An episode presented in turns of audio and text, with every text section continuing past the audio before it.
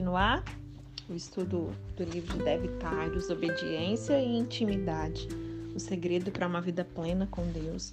Nós vamos iniciar a segunda parte do livro, que fala justamente dessa parte da intimidade. E aí o capítulo 5, ele tem o título Iada, que vocês vão ver, aquelas que não se lembrarem, é, o que significa esse Iada no original, né? É, Oséias 6, verso de 1 a 3 diz assim: Venham, voltemos para o Senhor. Ele nos despedaçou, mas nos trará cura. Ele nos feriu, mas sarará nossas feridas. Depois de dois dias, ele nos dará vida novamente. Ao terceiro dia, nos restaurará para que vivamos em Sua presença. Conheçamos o Senhor e nos esforcemos por conhecê-lo. Tão certo como nasce o sol, ele aparecerá. Virá para nós como as chuvas de inverno, como as chuvas de primavera que regam a terra. Oséias, ele foi um profeta que viveu poucos anos antes que o reino de Israel fosse conquistado pela Assíria, em 722 a.C. Acredita-se que o seu ministério tenha começado cerca de 30 anos antes da queda de Israel. Deus o chamou para profetizar ao seu povo, que estava entregue ali à idolatria e às outras práticas pecaminosas, a fim de que esse povo se arrependesse de seus maus caminhos. Assim, o livro escrito pelo profeta mostra os seus esforços no sentido de exortar e implorar aos israelitas que se voltassem ao Senhor e consertassem a sua vida. Naturalmente, o profeta ele transmitiu a sua mensagem em um contexto específico para um povo determinado que vivia uma situação única. No entanto, a mensagem de Oséias ela ultrapassa barreiras de tempo e espaço e alcança todos os cristãos de todas as épocas. O seu livro nos transmite importantes ensinamentos ainda hoje. Se lemos com atenção as lições explicitadas ali no texto e nós aplicarmos à nossa vida, eu não tenho nenhuma dúvida de que nós viveremos com muito mais santidade, paz e intimidade com o Senhor. Vamos pensar especificamente sobre o trecho de Oséias 6, verso 1 a 3, que fala sobre a obstinação de Israel e a sua restauração após a assolação que estava a caminho pelas mãos de Assíria, da Assíria. É interessante perceber que o texto de Oséias diz assim: depois de dois dias, ele nos dará vida novamente. Ao terceiro dia, nos restaurará. Quem já viu algumas ministrações da Dev, ela fala sobre isso, né? Se você já viu, você vai relembrar. Se não viu, você vai ouvir que é pela primeira vez. Você já sentiu a sua alma despedaçada? Eu não sei você, mas eu já. Se a sua resposta for afirmativa, é interessante meditar sobre o que esse trecho da Bíblia ensina. Se formos contextualizar essa passagem e aplicar alegoricamente à nossa vida o conceito que ela carrega, seria como desfalecer na quinta-feira e ser restaurado no domingo, ok? Assim, mesmo que tenha havido condenação e despedaçamento, haverá cura, e ao terceiro dia o Senhor proverá a restauração, para que você possa viver de maneira diferente, como explica o texto bíblico, para que vivamos em Sua presença. A lição central que nós extraímos aqui é o fato de haver um processo de destruição e ruínas, e não quer dizer que esse é um estado permanente. Não. Não podemos, nós podemos acreditar que Deus ele providenciará a restauração, OK? Nosso Pai celestial ele não é mau. Sempre que ele permite que nós sejamos despedaçados pelas agrurras, agrurras aí da, da vida, nós podemos ter a certeza de que ele providenciará meios de nos restaurar e reavivar, com o objetivo de vivermos diante dele de modo diferente, com mais intimidade, aproximação e relacionamento. É por isso que ele nos despedaça, depois nos cura e então nos dá energia, visão, esperança, direção e uma resposta. Algo tangível que nós possamos aplicar à vida cotidiana. Tudo isso acontece para que nós possamos viver na presença dele. O texto de Oséias também diz que devemos conhecer o Senhor. E conhecer pressupõe compreender o seu caráter, que, por ser confiável, naturalmente nos faz confiar nele. Confiança é algo fundamental. Repare que ninguém se preocupa se o sol vai nascer amanhã, simplesmente porque confiamos que isso vai acontecer. Do mesmo modo que o amanhecer é certo, sabemos que o Senhor estará presente e que virá sobre nós como a chuva que rega a terra. É importante destacar que isso tudo está afirmado na palavra de Deus. Não são palavras minhas, mas das Sagradas Escrituras. Tão certo como nasce o sol, ele aparecerá. Virá para nós como a chuva de inverno, como a chuva de primavera que regam a terra.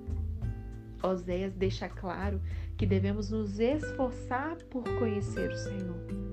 Isso significa desenvolver intimidade com Ele. O verbo esforçar é bastante intenso. Ele está na forma mais intensa possível que um verbo de ação pode ter em hebraico o idioma que originalmente o livro de Oséias foi escrito. Na afirmação conheçamos o Senhor e esforcemos-nos por conhecê-lo, a palavra que foi traduzida por conhecer é iada. Iada com Y, tá, meninas? É, uma das passagens mais significativas diz lá em Gênesis 4, no verso 1: E conheceu Adão e Eva, sua mulher, e ela concebeu. Numa miscelância de hebraico com português, nós poderíamos dizer que Adão e Ada, Eva. Assim como Oséias transmitiu a ordem divina, esforcemos-nos por Iada o Senhor. Adão ele conheceu Eva e ela concebeu. Para que haja concepção e nascimento de uma nova vida no ventre de uma mulher, precisamos de Iada. Assim como para que nós possamos viver na presença de Deus, precisamos de Iada. Então, em outras palavras, nós precisamos ter um relacionamento íntimo e espiritual com o Senhor. Os cristãos vivem anos, às vezes a vida inteira, bastante familiarizados com Jesus. Sabemos tudo sobre ele, tomamos conhecimento de quando e onde ele nasceu, quem era sua família terrena, em que cidade ele cresceu, onde ele estava antes de encarnar em forma humana. Também sabemos é, o que ele está fazendo agora. Nós conhecemos a sua majestade, a sua glória, de modo que estamos bem familiarizados com ele. Mas será que o conhecemos no sentido iada? Isto é, será que o nosso relacionamento com o Senhor vai além do entendimento de fatos sobre a sua pessoa, mas que alcança o patamar de relacionamento íntimo? Para que nós o conheçamos, é preciso haver esforço e a responsabilidade de empenhar esforço para conhecê-lo é nossa. Lembro-me de quando eu tinha uma empresa de decoração de interiores e uma cliente ela me pagava para ir à casa dela e rearranjar ali os móveis. Eu também adicionava ali alguns acessórios mais atualizados e fazia outras pequenas transformações na arrumação. Eu gostava de ir sozinha, de forma particular, quando a proprietária não estivesse em casa. Era uma hora muito importante na minha agenda e eu fazia de tudo para ir. Assim, eu seguia até a residência da cliente e avaliava a situação. Ela me deixava uma chave debaixo do capacho ali e quando eu entrava, ficava ali sozinha. Sempre preferi ir sem a companhia de ninguém porque isso me permitia absorver melhor o entorno, me concentrar na área que eu teria de modificar eu parecia estar entorpecida e agia como se me ausentasse fisicamente daquele local, a fim de poder imaginar e criar. E quando estava no local assim, tinha esse desejo. E o desejo não esperava até que eu pudesse contratar um ajudante, não voltava depois das negociações de agenda entre meu auxiliar e a cliente. O meu desejo de fazer as coisas surgia ali, naquele momento. Eu era capaz de perceber o desejo chegando, eu podia prová-lo, pois eu queria experimentar a transformação daquela sala. Interiormente, eu era motivada pela vontade de presenciar a surpresa que despontaria no rosto da minha cliente assim que ela visse a sua casa embelezada. Por isso, eu voltava todas as minhas forças para fazer o que precisava ser feito. Eu voltava as minhas forças para fazer o que precisava ser feito. Vamos supor que eu precisasse mover a estante da televisão de certa parede para determinado canto. Eu pensava, consigo fazer isso.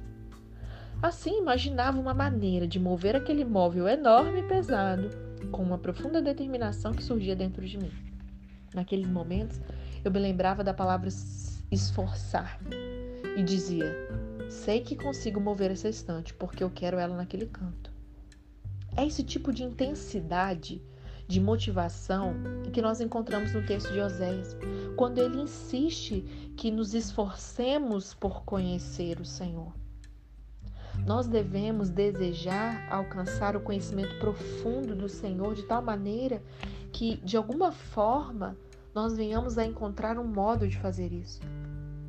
Era exatamente o que eu vivia quando eu tinha de mover a estante da minha cliente. Diante de um móvel grande e pesado como aquele, eu pensava: quer saber? Minhas pernas são mais fortes do que qualquer outra parte do meu corpo. Esses braços magros não vão conseguir. Esse tronco fino não tem tanta força. Mas a parte mais forte da anatomia humana são as pernas. E de alguma maneira, a aula de biologia que eu tive na escola sobre a musculatura humana brotou na minha lembrança e me levou a fazer uma tentativa com as pernas. Eu me apoiei atrás daquela estante e comecei a fazer força. Conforme fui me abaixando, ela começou a se mover. E depois que saiu do estado de inércia e passou a se mover, você não pode de maneira alguma parar no meio do caminho, porque se parar, estará acabado. Não conseguirá empreender força igual a que você teve no início. Preste bem atenção. É dessa forma que nós passamos a conhecer o Senhor. Nós ficamos animados por fazer, sobre fazer devocionais depois de termos nos dedicado a isso algumas vezes. Levantamos bem cedo de manhã, começamos a ler um livro cristão, folheamos cada página e depois de poucas horas e poucos dias o acabamos de ler. Nós nos esforçamos. E depois que começamos, não paramos no meio, continuamos nos esforçando. Sabe o que, que acontecia com aquelas estantes pesadas que eu decidia deslocar? Se você olhasse para elas e para mim, você diria que seria impossível alguém com a minha estatura e com a minha complexão física movê-las um centímetro que fosse do lugar. Mas de alguma forma, de algum modo, o meu desejo intenso de realizar aquilo me levava a um esforço tal, algo maior do que eu, que me fazia ser bem-sucedida em deslocar o móvel e posicioná-lo onde eu queria. Então, qual que é o segredo? Esforço você precisa se esforçar. E aí, além do esforço, existe a necessidade de uma entrega. Salmos 37, no verso 4, diz assim: Antes de continuar, eu não sei se mais para frente ela vai falar sobre isso, mas essa palavra iada aqui, né, é sobre esse conhecer. Então, é justamente é, é a mesma palavra usada para quando Adão conheceu Eva no sentido de relação sexual. Então é o nível mais profundo de intimidade entre um homem e uma mulher, né? É da mesma maneira que ali no Novo Testamento, quando fala que José não conheceu Maria, tal, falando que eles não tinham tido relação sexual ainda e tal. E quando Jesus também, né, quando a pessoa as pessoas chegavam e falavam: "Senhor, mas em teu nome eu fiz isso, eu fiz aquilo, eu curei, pus as mãos, ser demônio. E aí Jesus fala: Apartai-vos de mim, porque eu não vos conheço. Esse conheço também é iada, ou seja, nós não tínhamos intimidade, você não tinha intimidade, isso é muito sério.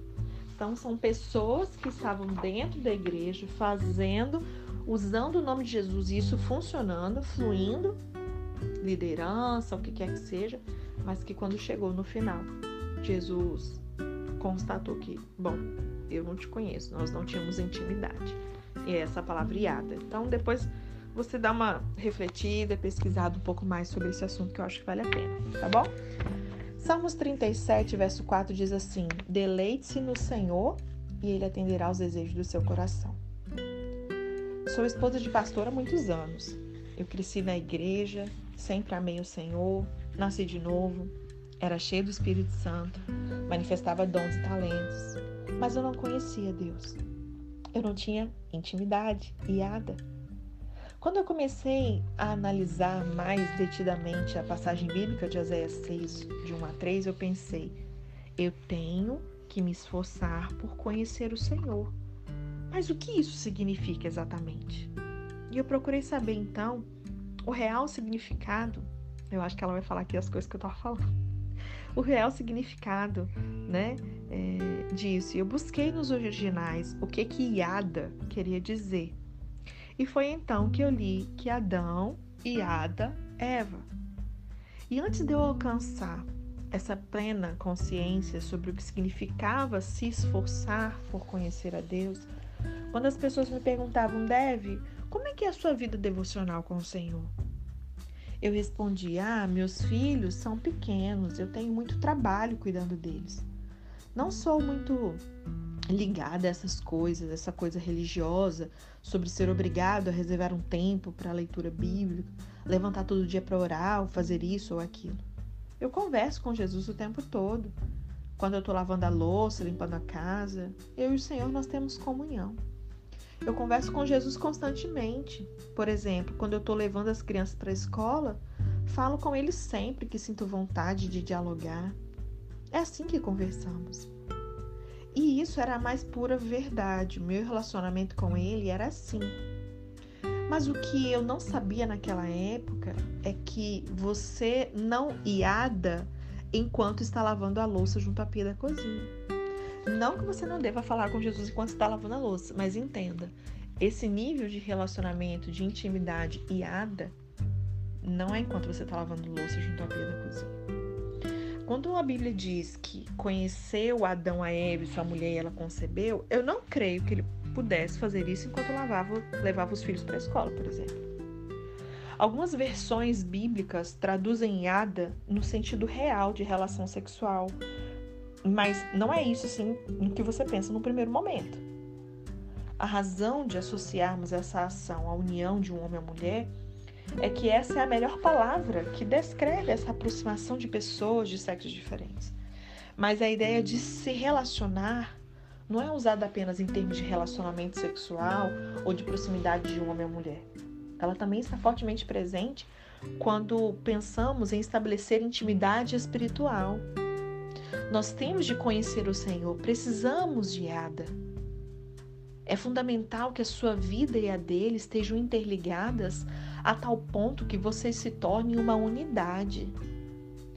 Que tenhamos esses momentos nos quais pegamos a nossa humanidade e conectamos a maravilhosa divindade, de modo que as duas se juntem em um só espírito, em uma única mente, em uma só voz.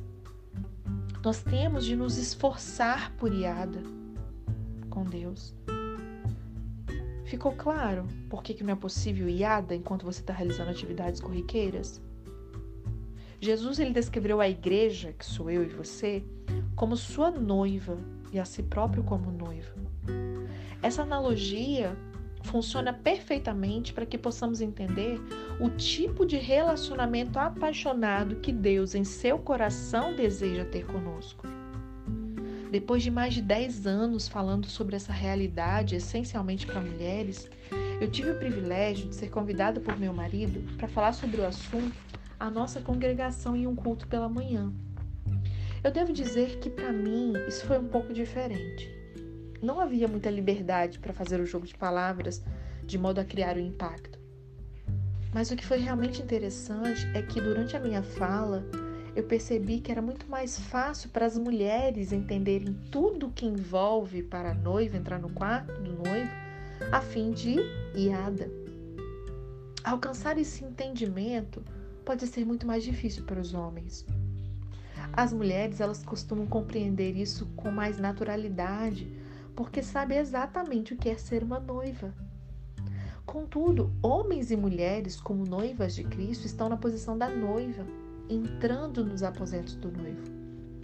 A Bíblia nos orienta em Salmo 37, verso 4: Deleite-se no Senhor, e Ele atenderá aos desejos do seu coração. Esse texto ele faz referência aos desejos mais profundos da nossa alma. No entanto, é muito comum citarmos esse versículo fora do seu contexto. A maneira como normalmente o interpretamos é: devemos nos deleitar no Senhor e priorizar Ele em nossa vida, pois assim Ele nos dará qualquer coisa que quisermos. Quais são os seus desejos? Sejamos totalmente francas. Alguns dos nossos desejos são espirituais.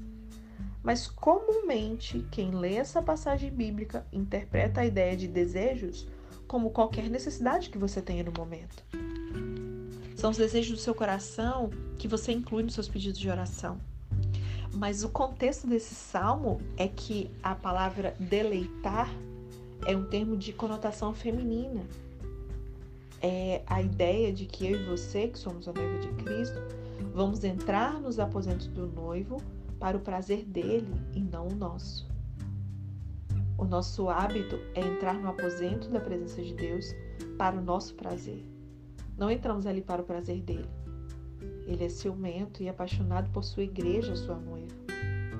Ao dizermos que entramos nos aposentos do noivo, o próprio Senhor significa que nós não precisamos mais passar pelo sumo sacerdote.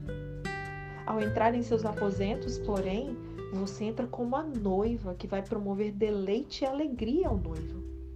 Você não entra dizendo coisas como não chegue muito perto, não me toque. Tudo bem, vou dar o que você precisa, mas Vamos fazer isso da maneira mais rápida possível, porque eu tô com dor de cabeça. Vamos lá, bem rápido. Fale comigo, porque, porque preciso sair. O versículo diz: Deleite-se no Senhor, e Ele atenderá aos desejos do seu coração. Deleite-se. Veja o contexto inteiro dessa passagem. Eu vou ler do verso 3 ao verso 6 de Salmo 37. Confie no Senhor e faça o bem Assim você habitará na terra e desfrutará segurança. Deleite-se no Senhor e Ele atenderá aos desejos do seu coração. Entregue o seu caminho ao Senhor, confie nele e Ele agirá. Ele deixará claro como alvorada que você é justo e como sol do meio-dia que você é inocente. Nós temos muitas montanhas altas nos Estados Unidos, como a cadeia de montanhas pela qual costumávamos passar no noroeste do Pacífico ali, para irmos a Wenatchee, onde vivemos por 12 anos para chegar a Seattle. Em todo esse caminho, a gente vê placas que dizem assim: cuidado, risco de deslizamento. No alto daquelas enormes montanhas, há a possibilidade de existir grandes pedras que podem deslizar pela encosta e chegar até a estrada. Uma rocha que despenque naquelas altitudes só vai parar quando alcançar de fato o fim da descida. Nada a impedirá de rolar até o chão. Entregar o seu caminho a Deus significa a mesma coisa. Não pare até que tenha concluído a entrega, até que seja uma entrega total. Quando aquela pedra enorme começa a descer a montanha, ela está se entregando. É esse o significado. É entregar-se até ter acabado, até estar conectado, Entregue seu caminho a Deus e ele agirá. Mas agirá como? Ele virá sobre você como as chuvas de primavera. Uma vez que o Senhor usa a ideia da noiva, do noivo, para que nós entendamos o nosso relacionamento com Ele, é importante conhecermos os componentes essenciais que, em termos práticos, nos ajudam a entrar nesse tipo de relacionamento. E aí, nos próximos capítulos, nós vamos apresentar aqui alguns desses componentes. Amém? A gente fica por aqui. É, vamos fazer a oração no final do capítulo e a gente vai para os pontos de reflexão e meditação. Amém? Jesus, eu estou aqui agora, mas agora eu venho diferente. Eu não te peço nada. Mais tarde eu farei isso. Hoje eu quero apenas dizer que verdadeiramente eu desejo te conhecer de um jeito novo, mais profundo e mais significativo. Me perdoa por não fazer de ti a minha suprema prioridade. Me perdoa por não falar contigo tanto quanto desejas me ouvir. De hoje em diante, a nossa relação será diferente. Eu não quero apenas conhecer coisas sobre ti, eu quero te conhecer. Vou me esforçar, vou me empenhar eu vou esperar em tua presença até que venha a te conhecer de modo mais intenso e relevante. Eu sou grato pelo amor que tens por mim. Pai, eu te agradeço porque o Senhor me enviou Jesus, a tua dádiva de amor. Hoje eu decido me render totalmente a Ti, abrindo mão dos meus direitos, interesses e intenções, me submetendo ao Teu reino. Eu escolho ser vulnerável em Tua presença. Eu te coroo como o rei da minha vida e me comprometo a viver segundo os princípios do teu reino, que são descritos na tua palavra. Eu desisto de todo medo, eu desisto de toda necessidade de controle. Eu desisto da minha própria identidade e tomo o teu nome com o meu nome. Serás meu Senhor e eu te amarei. Eu me abrigarei em tua pureza e justiça. Hoje eu me torno tua noiva. Agora és meu amado. Eu quero te conhecer intimamente, assim como o Senhor me conhece. Eu exponho diante de ti todas as barreiras de vergonha e culpa que me cercam. Lava-me, limpa-me e torna-me novamente íntegro. Eu te amo. Amém. Amém? Vamos à reflexão? Primeiro lugar, por que que muitas vezes Deus ele permite que nós sejamos despedaçados pelas circunstâncias negativas da vida? Explique o que, que significa conhecer o Senhor. De que maneira você acredita que nós podemos nos esforçar por conhecer o Senhor? O que, que você poderia mudar na sua forma de se relacionar com Deus para conhecê-lo cada vez mais. Explique por que não podemos iada, né, ter o iada no momento cotidiano e corriqueiro da vida.